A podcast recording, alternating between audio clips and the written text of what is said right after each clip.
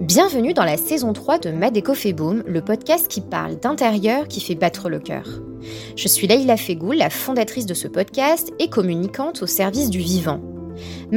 Boom est un média indépendant qui porte la voix de celles et ceux qui œuvrent chaque jour pour créer des lieux de vie durables et désirables. Au fil des épisodes, je vous emmène avec moi faire la rencontre de personnalités engagées et porteuses de projets à sens pour aborder des sujets inspirants autour du cadre de vie et de l'impact de nos environnements sur nos états d'être.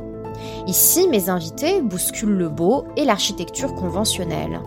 Design, bien-être et histoire de nos décors, cheminons ensemble vers une conscience de ce qui nous entoure et désirons ce qui nous rend vivants à l'intérieur pour l'extérieur.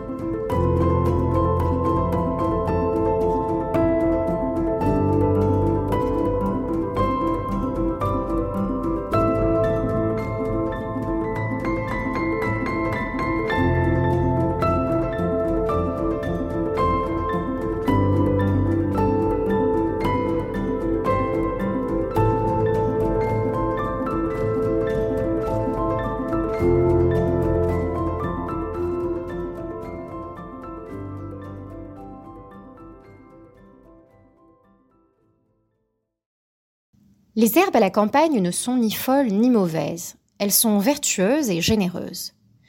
Partir en promenade, cueillir le long des chemins quelques brassées de plantes et de fleurs, tels sont les premiers pas vers la couleur végétale, vers un véritable spectacle vivant. Depuis des siècles, l'être humain expérimente les ressources de son environnement.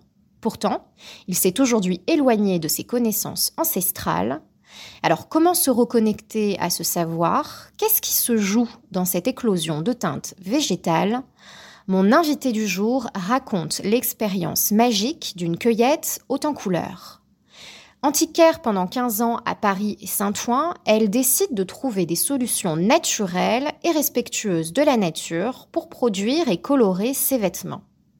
Elle est la fondatrice de Nonchalance, une marque de vêtements adoptant la philosophie du slow living, plus proche de la nature, et l'autrice du livre Teindre avec les plantes, paru aux éditions Ulmer en mars 2023. Elle nous invite à regarder différemment ce qui nous entoure. J'ai la joie d'accueillir sur le podcast de Mad Boom Ninon Gavarian. Bonjour Ninon, comment vas-tu? Bonjour Leïla, très bien. Merci beaucoup pour ton invitation. Avec plaisir, je suis très contente de te recevoir euh, aujourd'hui. Alors, euh, je vais commencer cette interview euh, directement avec cette première question. Quel est ton rapport aux plantes? Écoute, j'ai toujours été depuis petite intéressée par les plantes, ça m'a toujours fascinée. J'ai toujours joué avec les plantes, j'ai toujours eu l'impression que c'était des, des, choses magiques autour de nous qui pouvaient déjà nous habiller, nous soigner. J'ai toujours eu ce rapport-là. Et en grandissant, j'ai pu me, me, pencher beaucoup plus sur la question et découvrir que effectivement, c'était réellement magique. Alors, après avoir effectué quelques recherches, là, juste avant de préparer euh, cette interview, avant de, se retrouver pour, euh, pour s'enregistrer ensemble, euh, j'ai pu retrouver sur Internet des entrevues que tu as pu donner. Donc, du coup, je vais te citer. Tu as pu dire ou écrire Vivre dans la nature m'a fait réaliser à quel point nous sommes déconnectés des éléments. Est-ce que tu peux nous en dire plus sur cette prise de conscience qui t'est personnelle? Personnellement, j'ai grandi à Paris. Je suis née à Paris, mes parents sont nés à Paris. Et en grandissant, je me suis rendu compte que j'étais pas du tout faite pour la ville. Donc, comme je te disais précédemment, petite, déjà dans les parcs ou quand on m'emmenait dans des lieux où il y avait de la nature, j'avais déjà un attrait particulier. Mais je, voilà, en grandissant, je me suis rendu compte que j'étais pas du tout à ma place en ville. Et hum, j'ai eu la chance de pouvoir vivre une expérience assez particulière, qui est de, vivre au milieu d'une forêt en Île-de-France, euh, qui était à un kilomètre aux alentours, euh, euh complètement isolée des autres maisons. Euh, sans je enfin n'avais pas d'électricité j'avais pas d'eau courante donc euh, j'utilisais l'eau d'un puits. Avec euh, la récupération de pluie j'avais des, panneaux solaires pour l'électricité. Et j'étais plus du tout maître de la nature. J'étais vraiment à la merci de la nature. Et ça m'a rendu réellement humble. Euh, et je me suis rendu compte à quel point il fallait pas lutter contre. Il fallait vraiment faire corps avec la nature et qu'elle avait énormément de choses à nous apporter et que et qu'il fallait que je l'écoute à partir de maintenant, que je, je, rentre vraiment dans une espèce de, de symbiose avec elle pour, euh, pour pouvoir me nourrir avec elle et, et surtout vivre avec le cycle des saisons. Hmm. Ta place, elle était plus juste euh, ensuite? Ah, ma place, elle était trouvée ensuite. C'était, ça, paraissait, ça paraissait évident. C'était vraiment une, une évidence. Et, ce qui est difficile aujourd'hui, c'est de faire machine arrière. Euh, d'avoir une, de, de, retourner en ville, pour moi, c'est devenu très compliqué. Et j'aspire à ne pas avoir de contraintes dans la vie mais ça en est devenu une. Je ne pourrais plus vivre en ville. Je, vais, je suis obligée maintenant d'être au contact euh, de la nature. Hmm. Tu vis où aujourd'hui, euh, Ninon? J'ai déménagé en Indonésie. Donc, je vis désormais à Bali. J'ai rencontré des artisans euh, qui font de la teinture végétale avant le Covid. Et j'ai voulu j'ai voulu continuer l'aventure avec eux. Et vu que j'avais plus réellement d'accroche avec la France, euh, voilà, j'ai sauté, j'ai sauté le pas. Et j'habite désormais en Indonésie et je développe euh, mes collections pour nonchalance euh, avec les artisans et les plantes endémiques de l'île.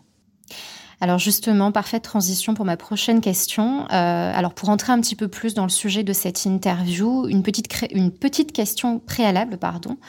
Euh, qu'est-ce que les plantes euh, tinctoriales justement? Alors les plantes tinctoriales, on va avoir deux familles de plantes tinctoriales. On va avoir les petits teints et les grands teints. Donc on a des plantes qui vont nous donner des couleurs, qui seront de très jolies couleurs, mais qui pourront être éphémères qui vont pas forcément tenir à la lumière, pas forcément tenir euh, au changement de pH si jamais on a besoin de les laver. Donc en fonction du pH de l'eau, en fonction du pH du savon qu'on va utiliser, en fonction du pH de votre peau, de la sueur, il peut y avoir des impacts. Donc les petits teints, ça va être pour de l'expérimentation, pour des choses qu'on, voilà, des, appliquer des couleurs euh, pour, euh, pour pouvoir les observer, mais pas forcément les utiliser. Alors que les grands teints, les plantes, les plantes grands teints, ça va être euh, des choses qu'on va pouvoir, des couleurs qu'on va pouvoir appliquer sur des vêtements que l'on pourra porter, laver et, évidemment exposer à la lumière. Pas trop longtemps, parce que le soleil, le soleil a toujours été utilisé pour blanchir les tissus, donc pas trop longtemps non plus. Et alors, comment en es-tu euh, arrivé à t'intéresser à cette technique de la teinture végétale? Alors, euh, en étant antiquaire, je me suis déjà rendu compte qu'il y avait un bleu qui était très particulier. Donc, ce, ce, qui au départ était le bleu de Nîmes, ce qu'on utilisait euh, pour faire des jeans, donc qui est l'indigo, était souvent appliqué à des vêtements de travail. Et j'ai commencé à découvrir la teinture, végétale par là, en voyant des biodes françaises anciennes qui étaient teintes à l'indigo et qui étaient mais, vraiment magnifiques et qui avaient une patine avec le temps qui était superbe. Donc au départ, c'est parti de là. Donc j'ai commencé à m'intéresser à la teinture végétale par ce biais-là. Euh, j'ai commencé à en parler autour de moi avec d'autres antiquaires, parce qu'au Puce de Saint-Ouen, on était on était une communauté d'antiquaires, enfin, on était tous très proches les uns des autres. Et je me suis retrouvée à voyager en Inde pour faire des collections qui s'appelaient Ninon Rétro à l'époque, qui étaient des coupes, euh, des coupes de vêtements inspirées de vêtements anciens. Et j'ai voulu développer mon block print, ce qu'on appelle euh, l'impression au tampon de bois. Et je me suis rendu compte que la personne qui me faisait mes couleurs, euh, bah, c'était des espèces de tubes, euh, de tubes de couleurs, enfin chimiques horribles, et que le mec il y allait à main nue et que toutes les rivières qui entouraient l'atelier euh, de block print, un coup elle était, un coup elle était bleue, un coup elle était rouge, un coup elle était rose, que d'autres personnes cultivaient des, des, légumes autour, que les rivières passaient entre. Et là, je me suis dit que pouvais pas en fait contribuer à ce massacre et qu'il fallait absolument que je trouve euh, des alternatives. Donc j'ai commencé à en parler avec eux, ils m'ont dit que oui, effectivement, il y avait des alternatives. Euh, et ils m'ont montré donc les plantes qui pouvaient être utilisées pour, euh, pour teindre avec. J'ai pu aussi aller au musée Anoki à Jaipur. Il n'y avait pas un chat, c'était fantastique. des vitrines entières avec toutes les plantes utilisées depuis, depuis des centaines, voire des milliers d'années en Inde pour pouvoir teindre les tissus et faire ce qu'on appelle, ce qu'on appelait les indiennes en France. Donc cette technique euh, de tampon. Et ensuite, donc après avoir fait ces collections, j'ai été invitée au Japon pour les vendre. Et là, à Kyoto, euh, j'ai vraiment pu euh, approfondir mes connaissances, surtout, surtout avec l'indigo, parce que eux, ils, utilisent énormément l'indigo pour teindre encore aujourd'hui l'isomé. Et là, c'était des patchworks de, de, motifs teints à l'indigo qui étaient euh, en fait euh, des, des, des, shibori, des patchworks euh, qui étaient faits par les paysans locaux. Donc oui, j'ai pu aller dans des galeries et découvrir donc ces patchworks qui étaient des patchworks de, de plein de, vêtements qui avaient été teints à l'indigo qui ensuite euh, été transformés en futon ou, en, ou même en tablier, en plein d'autres choses. Et, euh, et là, j'ai trouvé ça vraiment merveilleux parce que c'est vrai que la teinture végétale, c'est tellement précieux qu'un tissu qui a été teint avec, on n'a pas du tout envie de le jeter. Et je me suis vraiment inspirée de cette technique japonaise ensuite pour euh, mes propres affaires et euh, réutiliser ces morceaux pour faire euh, des, des, thés, des coussins, des sets de table, des rubans. Enfin, c'est, c'est, infini tout ce qu'on peut faire avec un vêtement qu'on ne porte plus au final, ou qui a été abîmé, ou même le réparer. Dans, dans le livre, je propose aussi des techniques pour qu'on puisse raccommoder c'est sublime. Enfin, de pouvoir voir à quel point on a aimé notre vêtement parce qu'on l'a réparé ensuite, c'est ou, on l'a transformé. Comment ça fonctionne euh, concrètement la teinture végétale? On a deux types de plantes tinctoriales. On a la plante tinctoriale petit teint et la plante tinctoriale grand teint. Donc, ces plantes que l'on va utiliser pour des vêtements que l'on va porter ou ces plantes que l'on va utiliser pour faire des expérimentations. Par exemple, euh, les pétales de coquelicot, ça va nous donner une couleur, mais c'est une couleur qui ne tiendra pas dans le temps. Mais c'est merveilleux de pouvoir expérimenter avec et pouvoir euh, l'ajouter à, notre petit carnet euh, d'herboriste avec des morceaux de, de tissu qui ont été teints avec à côté. Ça fait, ça fait toujours des jolis souvenirs. Hmm. Et alors, euh, quelles couleurs euh, trouve-t-on dans la nature? Est-ce qu'on trouve toutes les couleurs euh, qu'on peut connaître, qu'on connaît Qu'est-ce qu'on trouve exactement en termes de palette de couleurs? Eh bien, écoute, on peut trouver absolument toutes les couleurs, mais il y a encore la question de pouvoir faire durer la couleur. par exemple, on a énormément de vert autour de nous, évidemment, avec la chlorophylle, mais étrangement, ça sera très très compliqué de pouvoir teindre en vert. En général, on va devoir superposer une plante qui nous donne du jaune et une plante qui nous donne du bleu. Ou sinon, teindre avec certaines plantes qui nous donnent du jaune et faire varier la couleur avec du fer pour là obtenir une teinte qui sera un peu plus euh, olive. Mais euh, mais oui, la teinte verte, c'est celle qui est la plus demandée, la plus appréciée et la plus difficile à obtenir. Hmm. Alors, après avoir fait quelques recherches pour préparer cette interview, euh, évidemment, je me suis bien aperçue que teindre avec les plantes, c'est un procédé finalement très ancestral. Euh, on sait par exemple que les pantalons des soldats à la Seconde Guerre mondiale étaient peints euh, en rouge à l'aide de la plante garance, je crois. pourquoi sommes-nous tant éloignés de ces procédés ancestraux et naturels aujourd'hui, en 2023 alors écoute, les pauvres soldats qui portaient donc ces uniformes rouges euh, teints à la racine de Garance euh, à l'époque, pour optimiser la couleur, donc pour qu'elle soit beaucoup plus éclatante et qu'elle tienne plus longtemps, on mettait du chrome. Alors, je te laisse imaginer ce que ça faisait sur la peau des, des soldats euh, une fois qu'ils avaient terminé la guerre, euh, se retrouvaient avec des maladies pas possibles. Donc le souci avec la teinture végétale, c'est qu'il y a encore des gens qui vont utiliser des métaux lourds parce qu'effectivement, ça va rendre la couleur plus plus éclatante et la faire tenir plus longtemps. Mais je comprends pas trop la pratique de vouloir teindre avec des plantes, mais d'utiliser des métaux lourds. Donc euh, voilà, l'humain a toujours voulu optimiser, rentabiliser la nature, utiliser le moins de plantes possible, mais avoir des couleurs les plus éclatantes et qui tiennent le plus longtemps possible. Donc après avoir fait tout ça, l'humain s'est dit bah pourquoi pas synthétiser les couleurs. Donc là ils ont ils ont réussi à synthétiser euh, la couleur mauve et c'était euh, la première couleur synthétique et c'était le début du déclin de la teinture végétale. Et effectivement, c'était beaucoup plus facile à appliquer et mille fois moins cher. Parce que la teinture végétale, c'est extrêmement chronophage. Il y a la, récolte, il y a l'extraction de la couleur, il y a l'application, il, y a le, mordançage avant, il y a, il y a énormément d'étapes. Mais euh, voilà, le synthétique a vite remplacé tout ça. Et, et heureusement, aujourd'hui, on, on a une prise de conscience qui fait qu'on fait marche arrière. Il y a de plus en plus de gens qui s'intéressent euh, à la teinture végétale dans ton entourage, peut-être dans l'écosystème professionnel dans lequel tu es aujourd'hui. Où est-ce qu'on en est sur ces questions-là?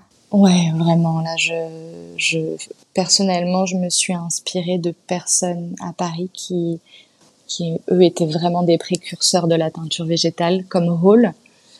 Euh, et je, je fais partie de, des personnes qui, qui ont suivi ensuite et, et je vois d'autres personnes qui continuent de, de, de, suivre et, la chaîne continue comme ça et, et j'espère que ça s'arrêtera jamais et c'est génial qu'on puisse échanger aussi entre nous quand il y a des nouvelles des nouvelles découvertes euh, et puis surtout on a on a eu Michel Garcia comme comme mentor qui se trouve en Bretagne et qui, pour la plupart de nous, euh, ont été formés chez lui.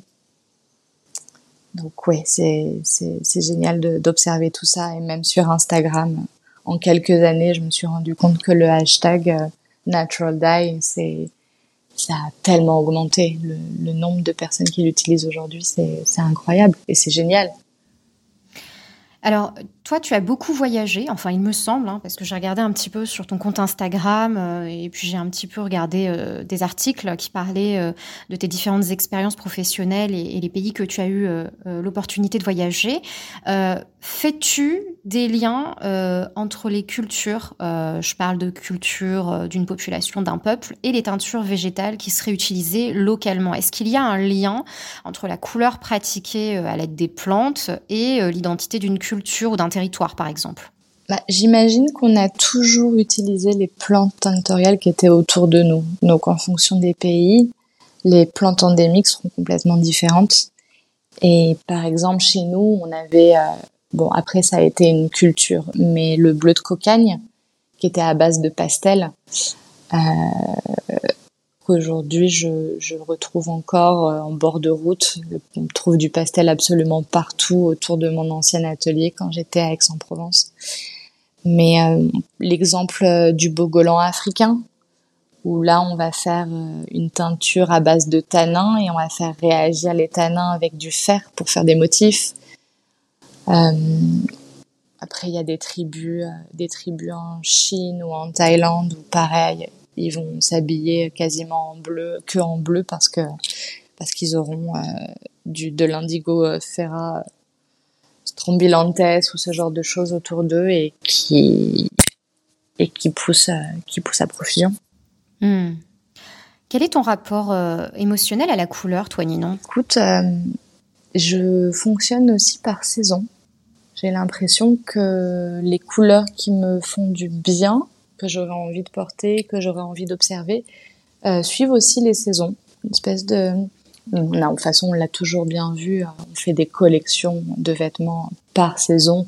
même s'il y a une différence de fibres. On va avoir des vêtements plus chauds pour l'hiver, mais on voit qu'en termes de coloris, on aime, on aime souvent suivre euh, la nature, les couleurs de la nature. Donc c'est vrai que l'été, j'aurais envie de porter des, des tons qui vont se rapprocher plutôt de, de la couleur du sable ou de certaines roches. Et l'hiver, je vais avoir envie de porter des tons qui vont ressembler à, à des, à des feuilles, euh, des feuilles mortes, des, des tons beaucoup plus, euh, beaucoup plus hivernaux. Alors pour revenir sur une question peut-être un petit peu plus technique sur ce procédé de euh, teinture euh, par les plantes, euh, est-ce qu'il faut créer une espèce d'harmonisation entre l'élément qui va induire la couleur, qui va, qui va émettre cette couleur, et l'autre élément qui va le réceptionner, l'élément récepteur, donc en l'occurrence le textile? Est-ce qu'il y a une concordance à créer une harmonie entre les deux Bon, ça revient finalement à la question de savoir si est-ce qu'on peut tout teindre euh, avec les plantes Effectivement, c'est une bonne question parce qu'on ne peut pas tout teindre avec les plantes. Les fibres synthétiques, donc les fibres à base de pétrole, n'ont pas du tout d'affinité avec les plantes tinctoriales, avec la couleur végétale. Donc on ne pourra pas teindre du polyester, par exemple. Euh, ce sera plus difficile de teindre du coton, du lin, euh, car la couleur végétale aura tendance à rester en, surface. C'est plus compliqué d'arriver jusqu'au cœur de la fibre. Mais la laine ou la soie, ça va être, euh, la communion parfaite. Euh, la plante va vraiment réussir à, bien s'imprégner et la kératine de la laine va vraiment pouvoir bien absorber la teinture végétale et, là on va avoir des couleurs éclatantes et qui vont durer longtemps. Hmm. C'est intéressant parce que ça veut dire qu'il y a vraiment une incompatibilité en fait euh, entre euh, ce coloris euh, totalement naturel et ce support qui, est, qui est le produit de, la main de l'homme. C'est un, bon rappel de la nature. Hmm. Est-ce qu'il existe une territorialité de la couleur? C'est-à-dire que, est-ce qu'à un moment donné, les teintes euh, vont peut-être euh, différer au moment de leur révélation, si je peux dire les choses ainsi, euh, par rapport à l'endroit géographique dans lequel les plantes se trouvent dans le monde? Par exemple, est-ce qu'un rouge au Japon sera différent du rouge en Afrique du Sud? Pour teindre, on va avoir besoin d'eau. l'eau, en général, on préconise d'utiliser de l'eau de pluie. Alors l'eau de pluie, elle va déjà différé en fonction de l'endroit où on se trouve. Mais si on utilise l'eau du robinet, alors là, c'est encore plus, euh, encore plus euh, impressionnant les différences qu'on va avoir. Il y a une artiste aux États-Unis qui a fait des tests de teinture avec des noyaux d'avocat, donc qui nous permettent d'obtenir des tons euh, rosés, vieux roses. Et en fonction de l'eau qu'elle avait utilisée dans des villes et dans des pays différents, la couleur était complètement différente. Donc en fonction de, en fonction de la teneur de chlore des eaux euh, de chaque ville, et eh ben forcément la teinture végétale va moins se révéler, va avoir des couleurs beaucoup plus pâles s'il y a du chlore. On utilise le chlore pour blanchir, on utilise le chlore pour nettoyer, et, et c'est très difficile de teindre avec une eau chlorée.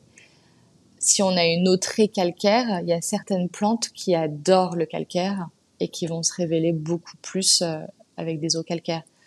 Et le dernier exemple que j'ai eu en, date, c'était une personne qui avait teint avec de l'eau de pluie et de la racine de garance. Et euh, c'était pile à un moment où on a eu euh, des pluies extrêmement acides, où il y avait du sable, en fait, du Sahara, qui, euh, qui se mêlait à l'eau de pluie et impossible de teindre. le tissu prenait pas. L'acidité avec la racine de garance, ça enfin, ça empêche la plante vraiment de se révéler et d'adhérer au tissu. Euh. Et ça fonctionnait pas. Elle avait beau augmenter les quantités de, racines, refaire des bains, il n'y avait rien à faire. Donc l'importance de l'eau dans la teinture végétale euh, a une très très très grande place. Très intéressant.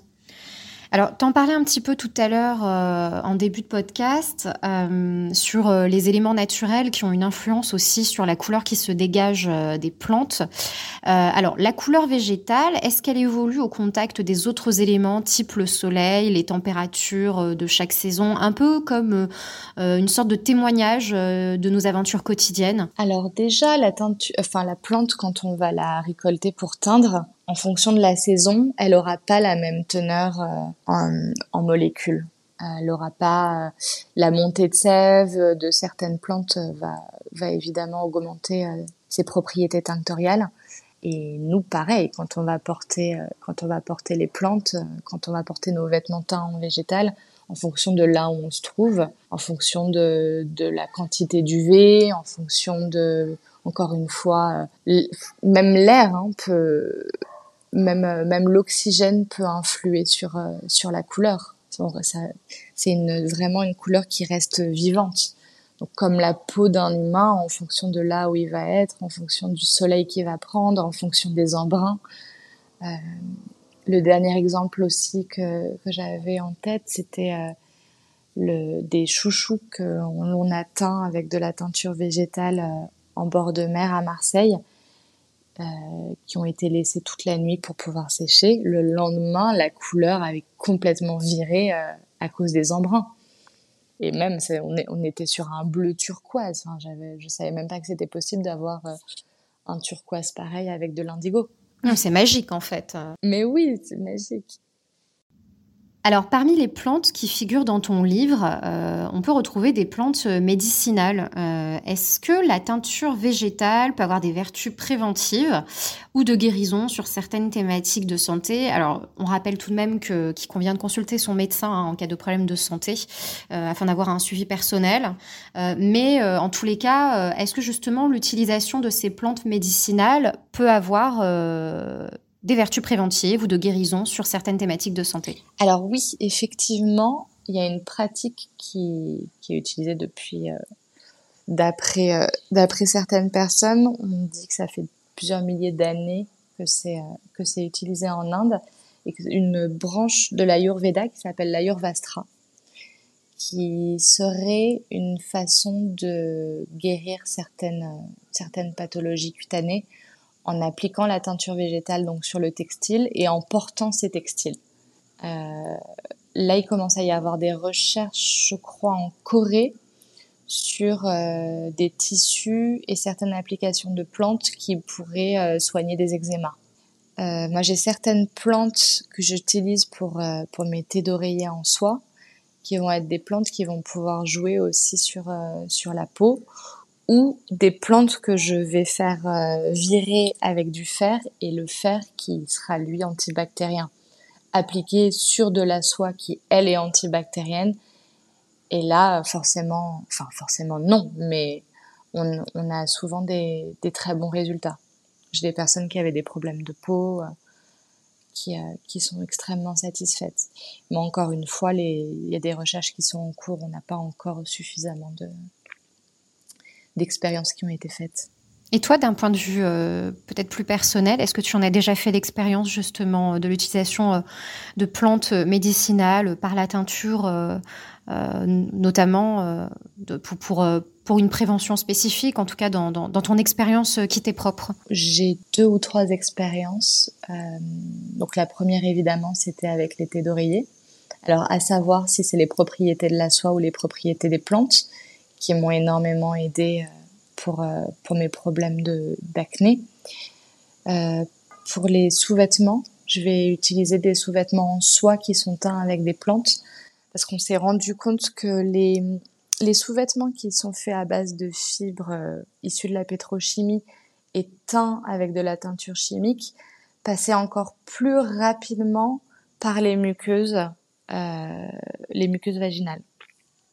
Alors donc là, faut vraiment, évidemment aussi les soutiens-gorge qui, euh, qui sont euh, très proches de la lymphe au niveau, de, au niveau des aisselles. Mais euh, moi personnellement, j'en porte pas. Mais c'est vrai que pour les sous-vêtements, qu'il y a des femmes qui ont des problèmes d'infection de ce côté-là, qui sont souvent issus à cause de, de ces fibres chimiques et de cette couleur synthétique. Là, il y a eu un scandale récemment avec des leggings alors ce scandale, c'est aux États-Unis, mais on s'est rendu compte qu'il y avait énormément de métaux lourds déjà euh, dans, le, dans la fibre, mais que euh, la couleur noire du legging, on l'a retrouvée dans la lymphe. Parce que justement, les femmes souvent mettent, mettent des, des leggings sans sous-vêtements. Alors si c'est les sous-vêtements qui sont avec ces couleurs-là et ces matières-là, c'est encore plus, encore plus néfaste. Et le troisième exemple, C'est une nuisette que j'ai teinte avec, avec des plantes à tanin que j'ai aussi fait virer avec du fer pour pouvoir obtenir du noir. Je me suis rendu compte que c'était une, que c'était une robe que j'allais porter dans des moments où j'allais avoir des carences en fer. Et particulièrement quand j'avais mes règles. Et, je pense qu'il doit y avoir un, lien de, cause à effet, que, le corps sait ce dont il a besoin et que certaines choses, euh, évidemment, passent par la barrière de la peau, comme on a pu le voir précédemment pour, euh, pour, euh, pour les choses néfastes, mais aussi pour les choses qui nous font du bien. Et, et j'imagine donc que ce fer va pouvoir me supplémenter dans ces moments-là.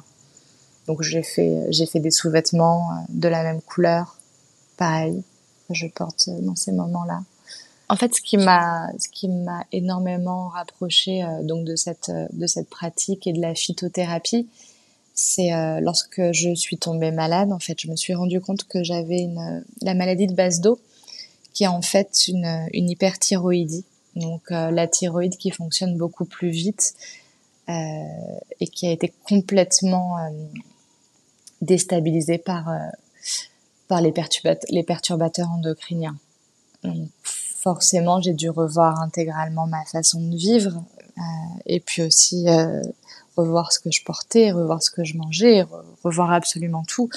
Et évidemment, on a voulu me, donner des, un traitement qui était extrêmement lourd, euh, que j'ai essayé de prendre au départ parce qu'évidemment, on a voulu me faire peur et, et ça a fonctionné, mais que j'ai pas du tout supporté, que j'ai vite arrêté et j'ai voulu euh, justement changer ça en remplaçant par des plantes. Et donc la lycope en particulier, qui est aussi une plante tinctoriale, donc c'est quand même très drôle, qui donne du noir c'est, c'est, fou de pouvoir faire euh, des, de pouvoir faire des parallèles entre les propriétés euh, médicinales et propriétés tinctoriales. En emménageant donc dans cette cabane qui était isolée, sur le terrain, j'avais déjà des plantes qui sont des plantes préconisées pour cette maladie. Je pouvais pas faire autrement que, que de me dire que la nature était de mon côté. Et effectivement, ça a fonctionné. J'ai réussi à me soigner. Euh, c'est une maladie que l'on a à vie. Donc il faut vraiment suivre, suivre son rythme et, et reprendre ses traitements quand, euh, quand ça se redérègle.